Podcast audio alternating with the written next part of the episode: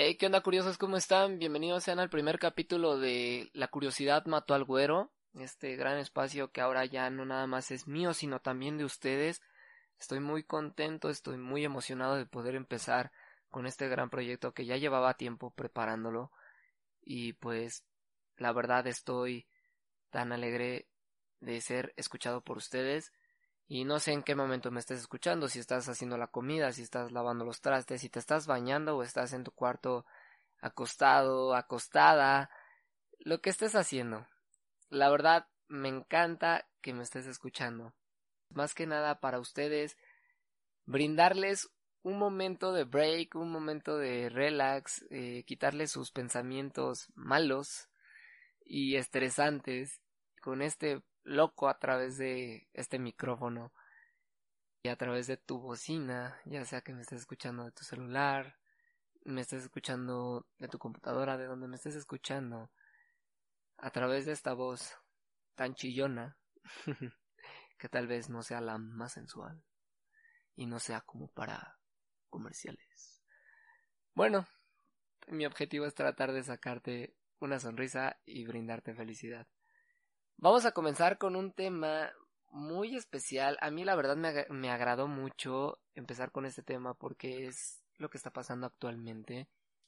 Quédense con nosotros y escuchen lo que tenemos que decirles. La verdad me encantaría que nos acompañaran con este nuevo tema. Con una gran experta, una gran invitada, una gran amiga. Mi nombre es Alexander, mejor conocido como el Güero. Estoy muy contento de compartir este espacio con ustedes y comencemos con la entrevista.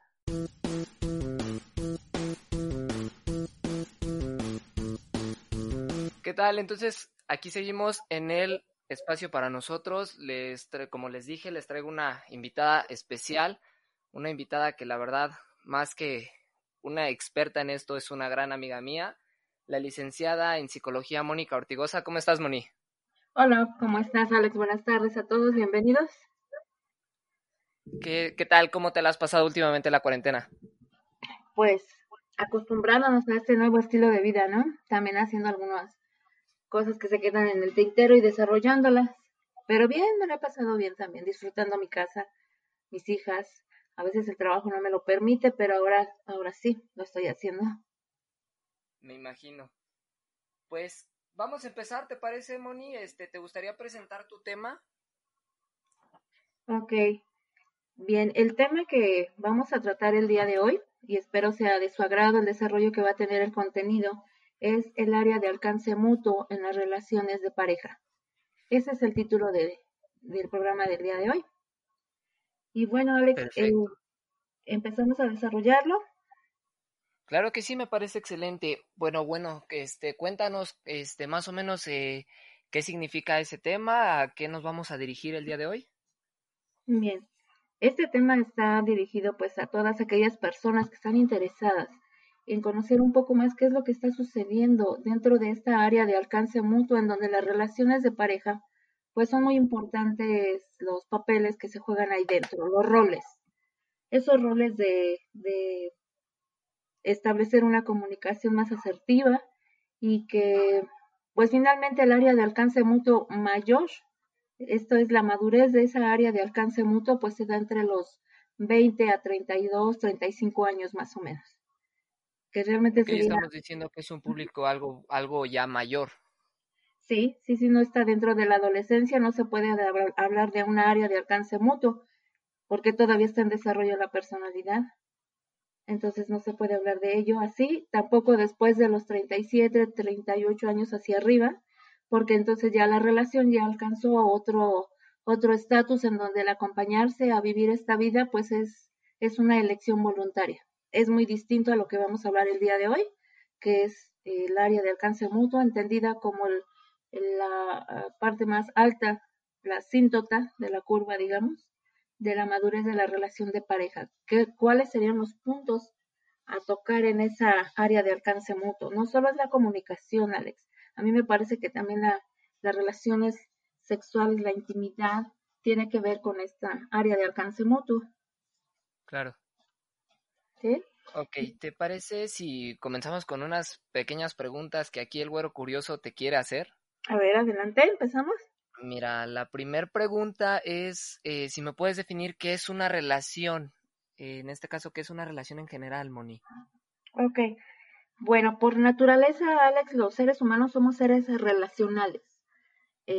cuando yo me refiero a relación, no solo me estoy refiriendo a la intención en convivencia cotidiana que se tenga con otra persona. También nos relacionamos, obviamente, con nuestro cuerpo, con nuestras cosas, con nuestras mascotas, las plantas, con todo lo que está a nuestro alrededor. Sí. Pero de alguna manera la relación primaria que se tiene es con nosotros mismos. Y para ello pues hay dos momentos bien importantes, que es la primera relación con un sentido de intimidad que conoce el ser humano, pues es la vida intrauterina precisamente. Esa es la primera relación de intimidad, con un sentido de intimidad. Y el segundo es el momento de nacimiento, la primera relación que tienes con este mundo en el momento de tu nacimiento. Esas son las dos eh, características de una relación. Ya si hablamos de una relación de pareja, pues ya nos fuimos años más adelante, que es la intención a quien va dirigido a este, este, este tema, ¿no? Que es gente entre 20 y 32, 35 años. Esa sería la definición. Ok, la siguiente pregunta es, pues ahorita con esto que estamos viviendo, que es de verdad algo estresante, ¿no lo crees? En, en el sentido de que ahora los, los novios o, por ejemplo, en este caso, las parejas que se encuentran muy lejos, nos llega a afectar y cómo nos afecta el entorno ahorita en la cuarentena en nuestra relación, cómo nos puede llegar a afectar. Ok, sí puede llegar a tener eh, afectación pero pues esto va a partir desde los pensamientos, desde donde opera la elección de pareja. Voy más despacio. La elección de pareja la operas desde tus pensamientos limitantes. Aunque no lo crean, así es. Solo hay dos maneras de relacionarse o elegir una pareja, que es desde el amor o desde el miedo y aquellas parejas que no van a poder superar la cuarentena y que están separados, que viven en casas distintas o que están dentro del mismo hogar, son aquellas que están basadas en el miedo por aquellos pensamientos limitantes. Por ejemplo, ¿cuántas parejas no se están dando cuenta ahora con este confinamiento que no empiezan a generar ese pensamiento de no son, no soy, creo, no soy lo suficientemente. Esto es, nunca alcanzan la aprobación de la pareja. No soy lo suficientemente amado, no soy lo suficientemente considerado, no soy lo suficientemente tomado en cuenta. Y empiezan a caer en este cuadro, en donde por más medios de comunicación que existan, por más redes, pues las redes nunca van a alcanzar lo que es la presencia del otro enfrente de ti, ¿no? Sí. Y aquellas que no superen esa situación de, confinamiento, pues son aquellas que están haciendo caso a sus pensamientos limitantes y a tener esas conversaciones internas consigo mismos en donde se consideran que no son lo suficientemente. ¿Cuántas parejas no se darán cuenta de esto en este confinamiento, Alex? Muchas. Demasiadas. Sí, así es. ¿Sí? En este caso, los mismos pensamientos nos pueden llegar a afectar eh, por ejemplo, también en el miedo de si ella o él encuentran a alguien mejor o más cercano en este momento? Ok, si hablamos de encontrar a alguien mejor, es, es un término muy, muy conflictivo de, de poder explicar, ¿no? En ese sentido, nadie es mejor que nadie, simplemente te encontraste a alguien distinto, pero a través de esa persona te estás buscando a ti mismo, todas las personas que nos rodean son reflejo de nosotros mismos. La misma pareja habla de ese proceso interno que cada quien tiene.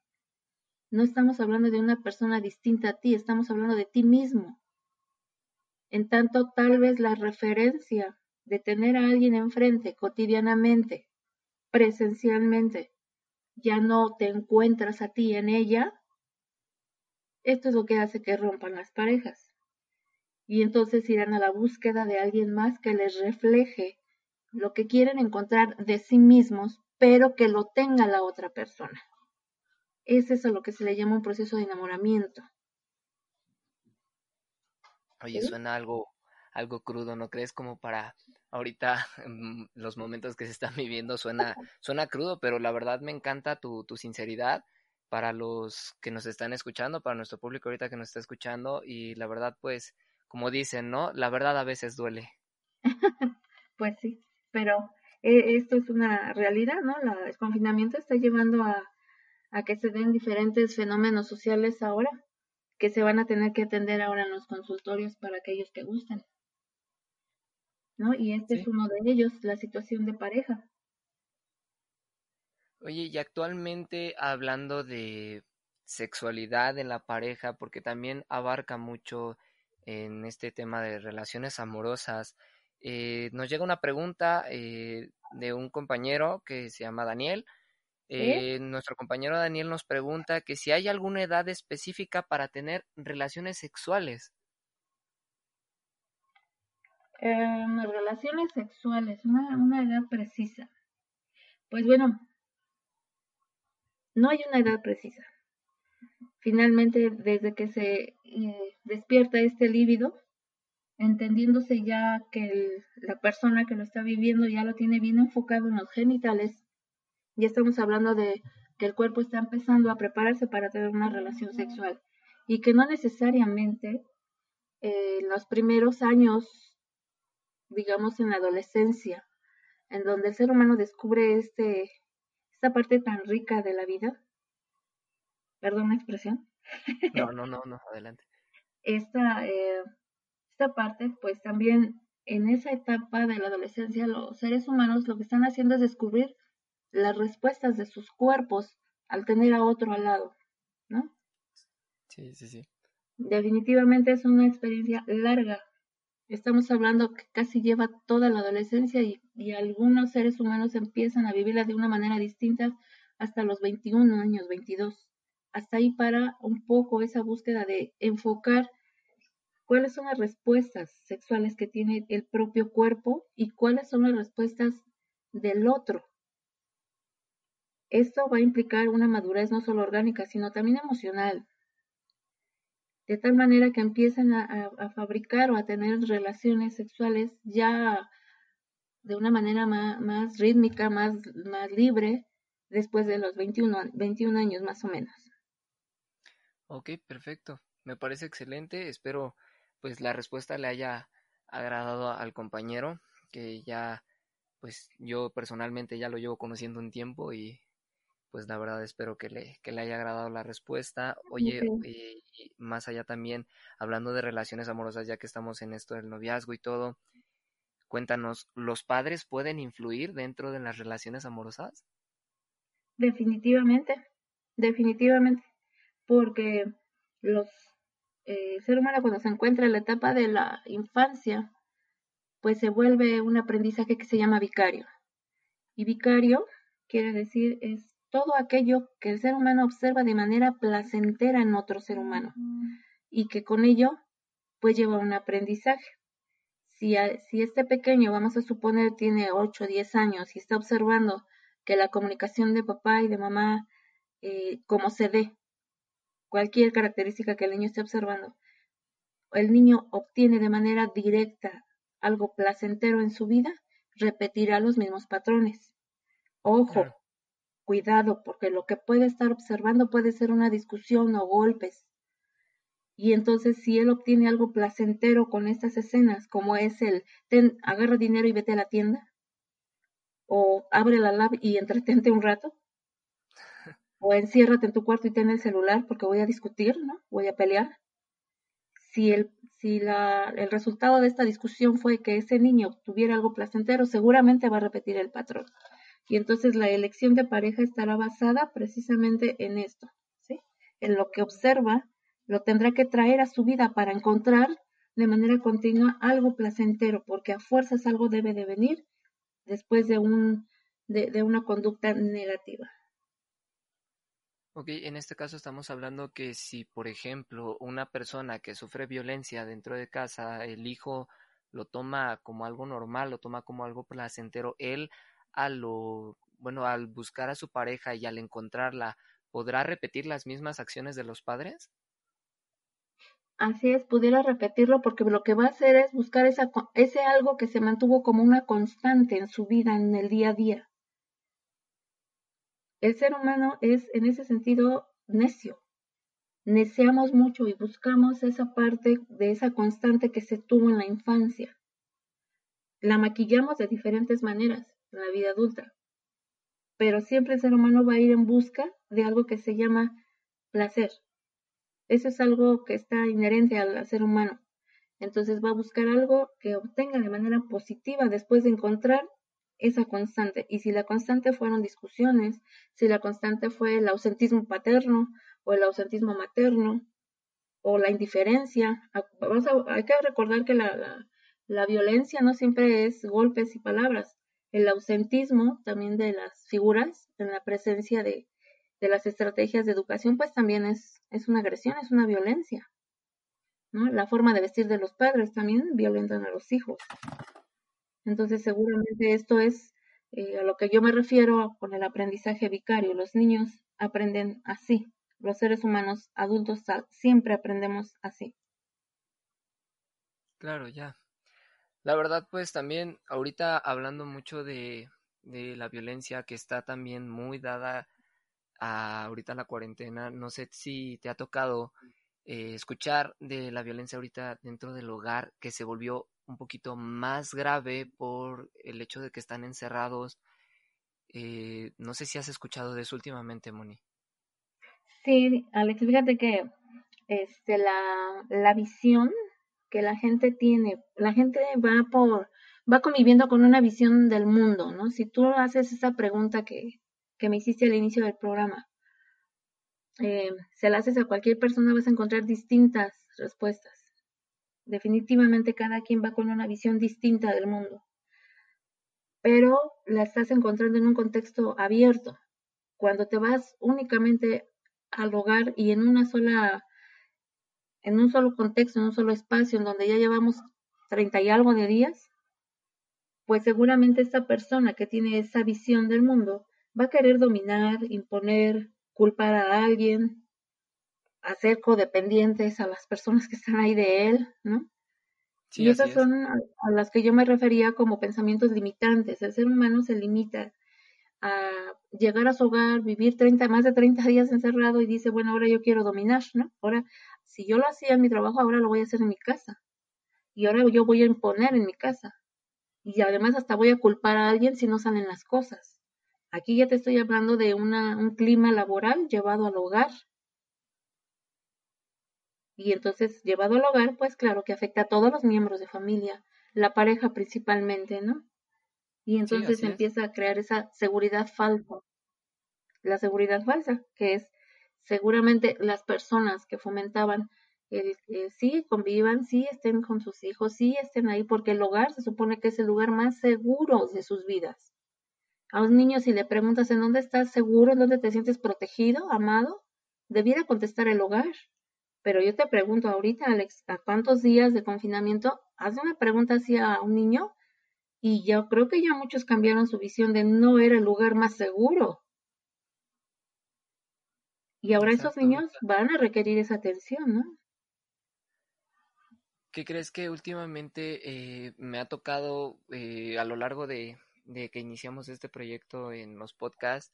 Eh, me he mantenido muy activo en mis redes sociales para poder eh, pues sacar eh, sus diferentes temas y sus diferentes dudas que existen. Y me ha tocado muchos relatos de personas que de verdad dentro de su casa ya es por, por, ya está por demás de que ellos ya quieran salirse, ellos ya quieren libertad. ¿Por qué? Porque mi papá me pega. ¿Por qué? Porque mi mamá eh, se siente muy triste y yo ya no lo quiero ver. O sabes que ya me desesperaron por dentro de mi hogar.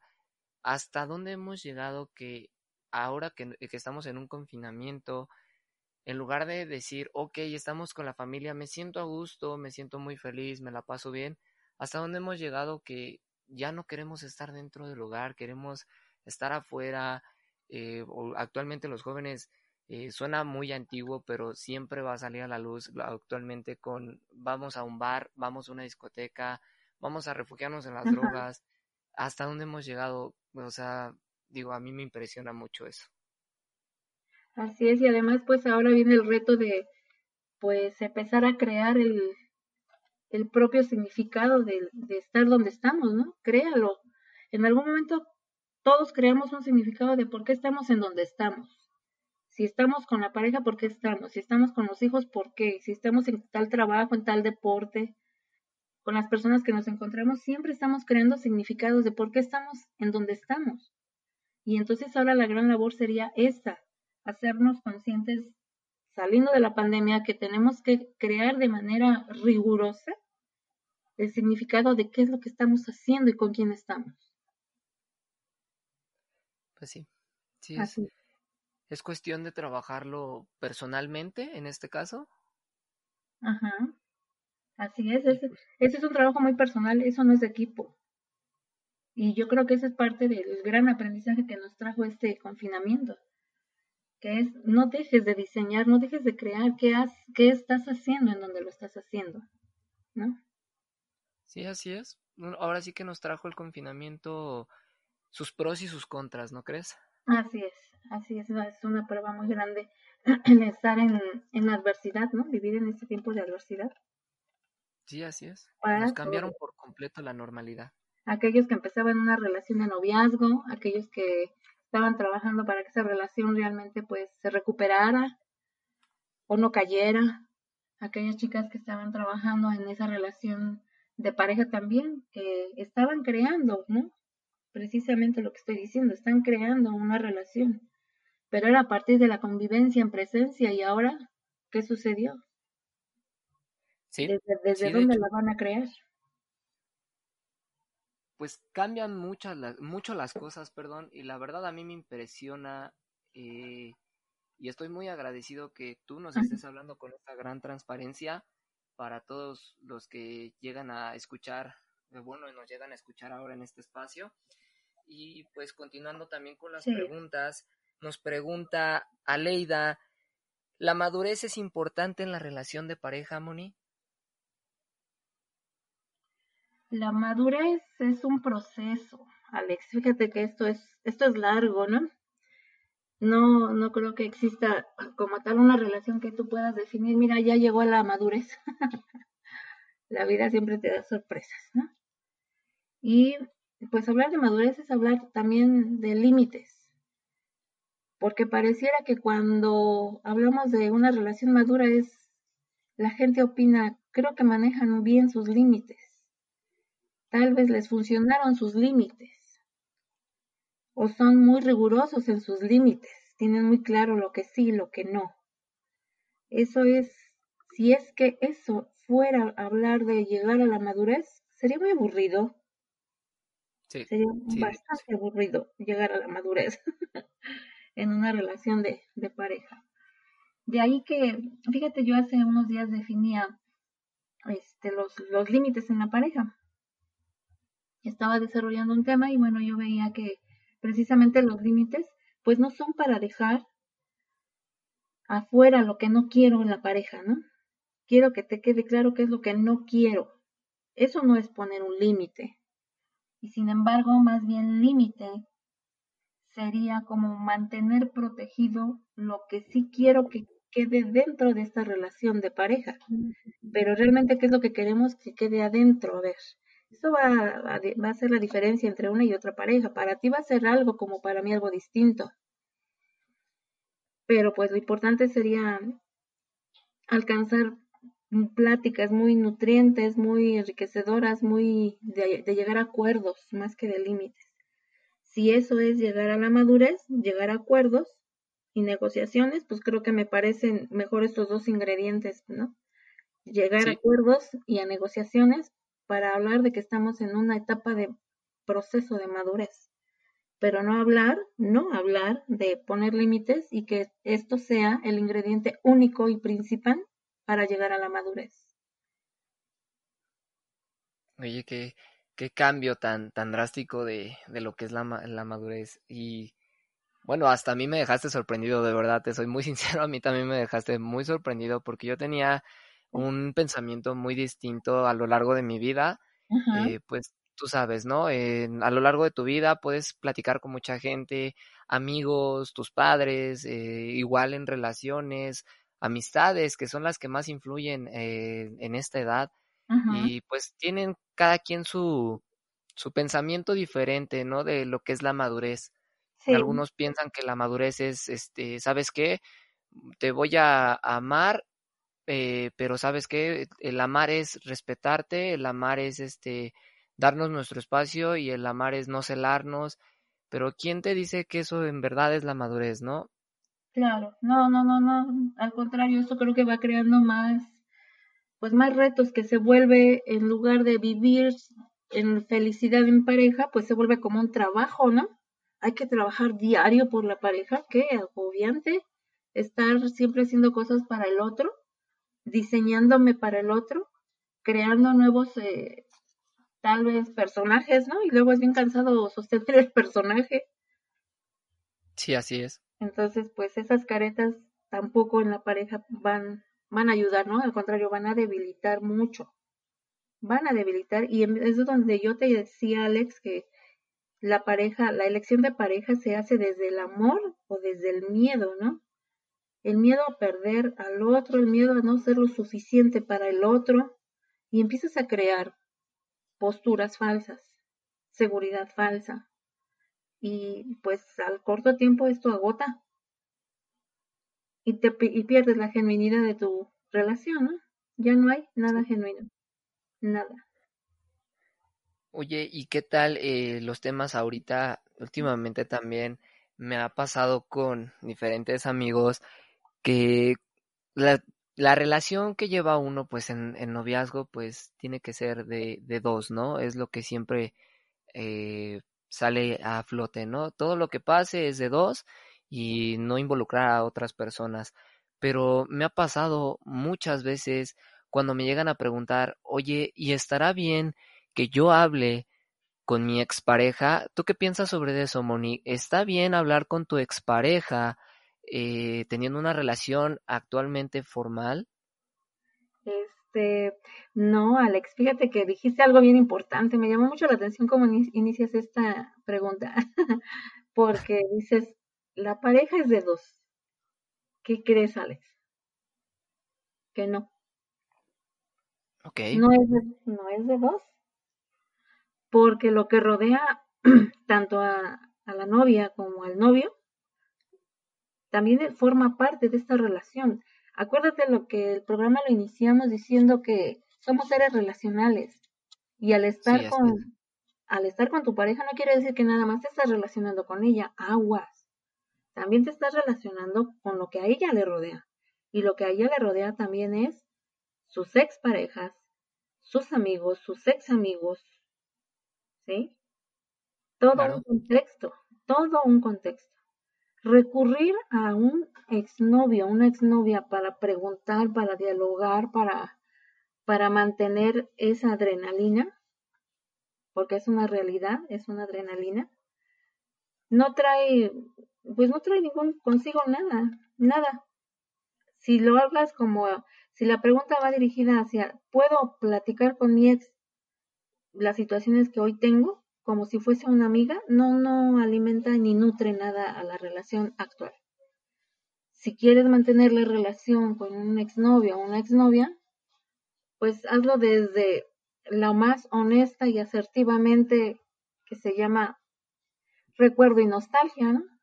Y a ese todos los seres humanos tenemos derecho a vivirlo. Obvio que ya no vas a, a hacer una relación de intimidad. O Puede que sí, que vayas y consultes al ex y te encuentres con un pensamiento más íntimo que con incluso la pareja con la que estás.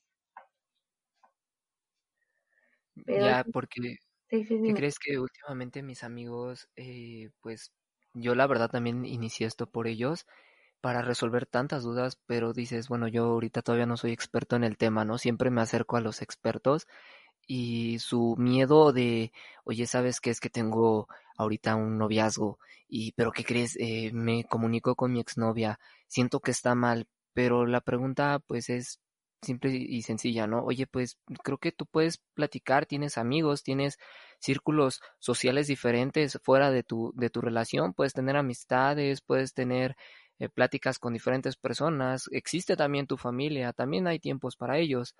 Y creo que si tú no le estás faltando al respeto en otro sentido a tu pareja con solo hablarle a tu a tu expareja, yo creo que en, en este caso si se llevan bien, por ejemplo, hay muchas este, personas que se llevan muy bien con sus exnovios que llegaron a tener una amistad o por lo mismo de que vivieron eh, cosas juntos, pues sin faltarle al respeto, claro, a la, a la relación o a la pareja, pues platican y creo que no hay nada malo en eso, ¿sí, Moni?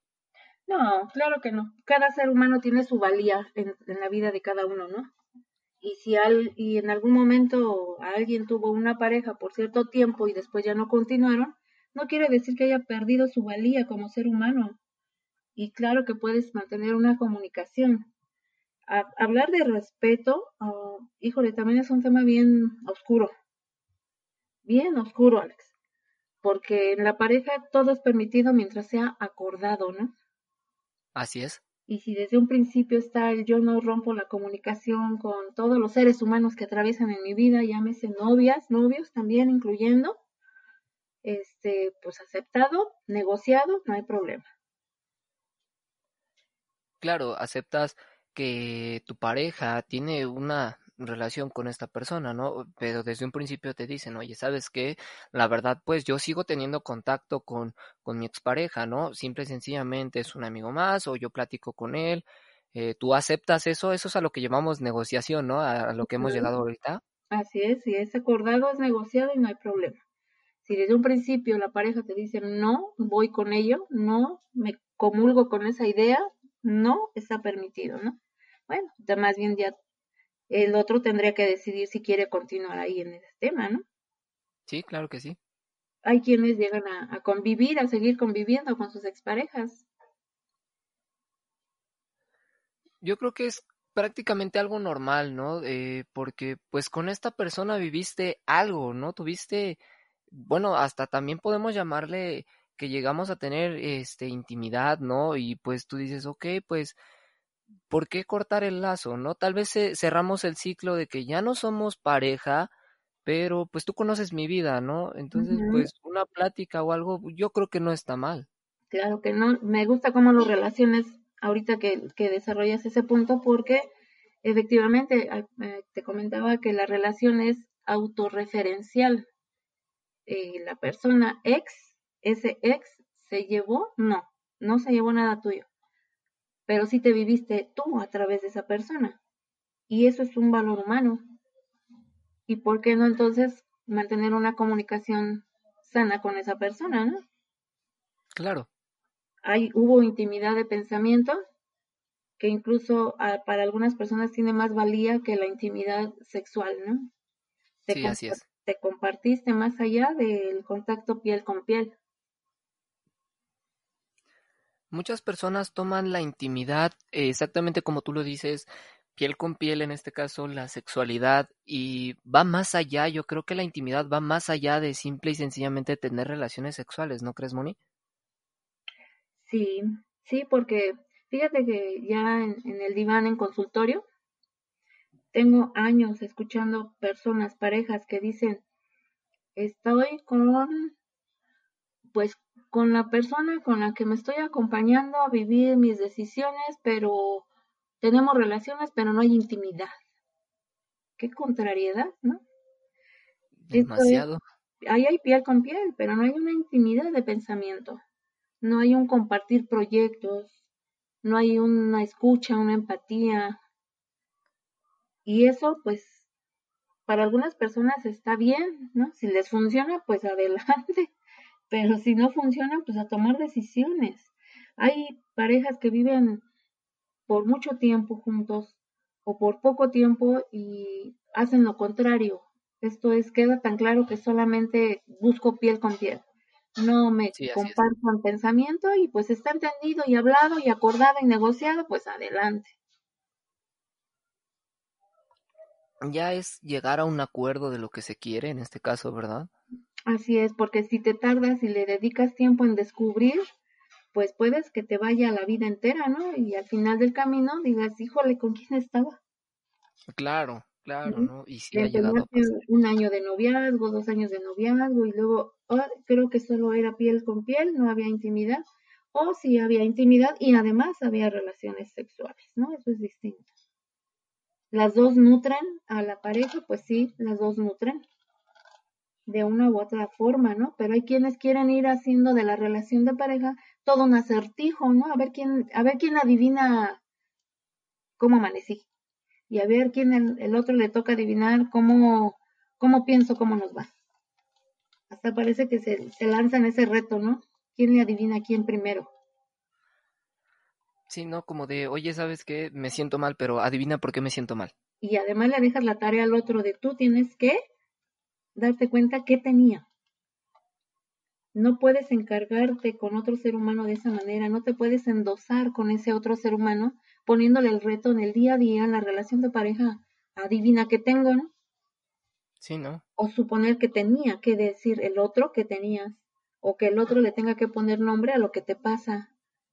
Eso es endosarte con otro ser humano y eso sí para que veas, tache, muy mal, muy mal siempre tiene que haber una comunicación eh, en la relación. Me imagino que desde, el, desde principio a fin, o sea, sabes que, eh, pues si me siento mal, me siento mal por esto, no el típico de, ¿qué tienes, amor? Nada, como de diciéndote, oye, adivínalo, ¿no? Tú tienes que saber por qué me siento mal. Exacto, ese nada es, te acaba de entregar un cheque, ¿no?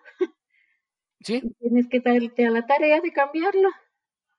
A ver, ¿por qué? Por un regalo, por un paseo, por escucharla, por rogarle. Ay, no. No, es, es demasiado, yo creo que es demasiado, este, también llega a ser tedioso en, en momentos donde, pues, oye, adivina que tengo, oye, no, pues discúlpame, pero es que tampoco tengo eh, fortaleza de vidente, ¿no? Como para saber qué es lo que tienes. Oye, pues habla conmigo, ¿no? Podemos llegar a arreglarlo. Después de todo, somos pareja y podemos arreglarlo juntos, pero eso de que me contrates como adivino creo que pues no está bien. No, claro que no. Desgasta, agota y te digo, algunas personas se llevan mucho tiempo en ello y piensan que eso, lo peor. Hay personas que piensan que eso se llama romanceo. Ah, caray. ¿No? Así como te voy a enamorar. Y cada que me digas nada, me voy a dedicar a investigar qué te pasa, qué sucede. Ay, no. No, Pero bueno, eh, esto, esto es muy característico de la edad de la adolescencia. Estamos hablando de noviazgos de 14 años, 15, 16, en donde le juegan mucho a este tipo de romanceo, ¿no? Claro que sí. Que me busque, que me pregunte, que adivine. Y si no, no me quiere. Ay, sí, no, sí, sí ha ocurrido muchas veces. Si no me busca, si no me habla, si no me manda mensaje, es que no me quiere y no le importo. Ay, ah, sí, ¿no? Wow. Y eso es una persecución, que bueno. Pero te digo, por eso son etapas en donde solo es permitido que esto suceda como una experimentación propia para conocerte a ti mismo. Pero ya llegado a los 20 ya no debiera suceder, ¿no? Imagínate que relaciones de pareja que tienen 35 años y siguen haciendo lo mismo. No, ya no. Ahí sí ya sería algo muy difícil, ¿no lo crees? Pues sí, porque además para esas etapas tal vez ya existan hijos que se están alimentando de esto. Claro.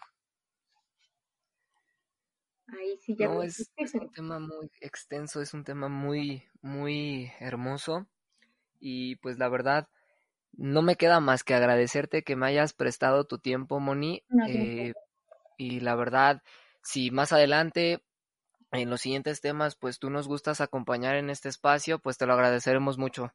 No, al contrario, gracias a ti por la invitación, Alex. Estoy dispuesta. Ya ves que esto, esto de los temas me gusta. Pues bueno, Moni, no me queda más que agradecerte y despedirnos. Eh, el tiempo ya nos está comiendo. Entonces, este, la verdad que me encantaría que esto durara tres, cuatro horas, pero pues el tiempo nos come. Entonces, pues muchísimas gracias, Moni. Eh, si quieres dar tus redes sociales, eh, no sé, algún número con el que te gusten contactar en algún momento. Bien, pues te puedo, les puedo proporcionar mi correo, Mónica arroba gmail com, nada más, Alex. Perfecto. ¿En algún momento te pueden contactar a través de ese correo? Así, así es. Así es. Adelante. Estoy para servirles. Perfecto, Moni. Pues te lo agradezco mucho y pues más, más que nada un servidor se despide de ti y estaremos viéndonos pronto por aquí. Va que va. Cuídate, Alex. Gracias. Gracias. Hasta luego.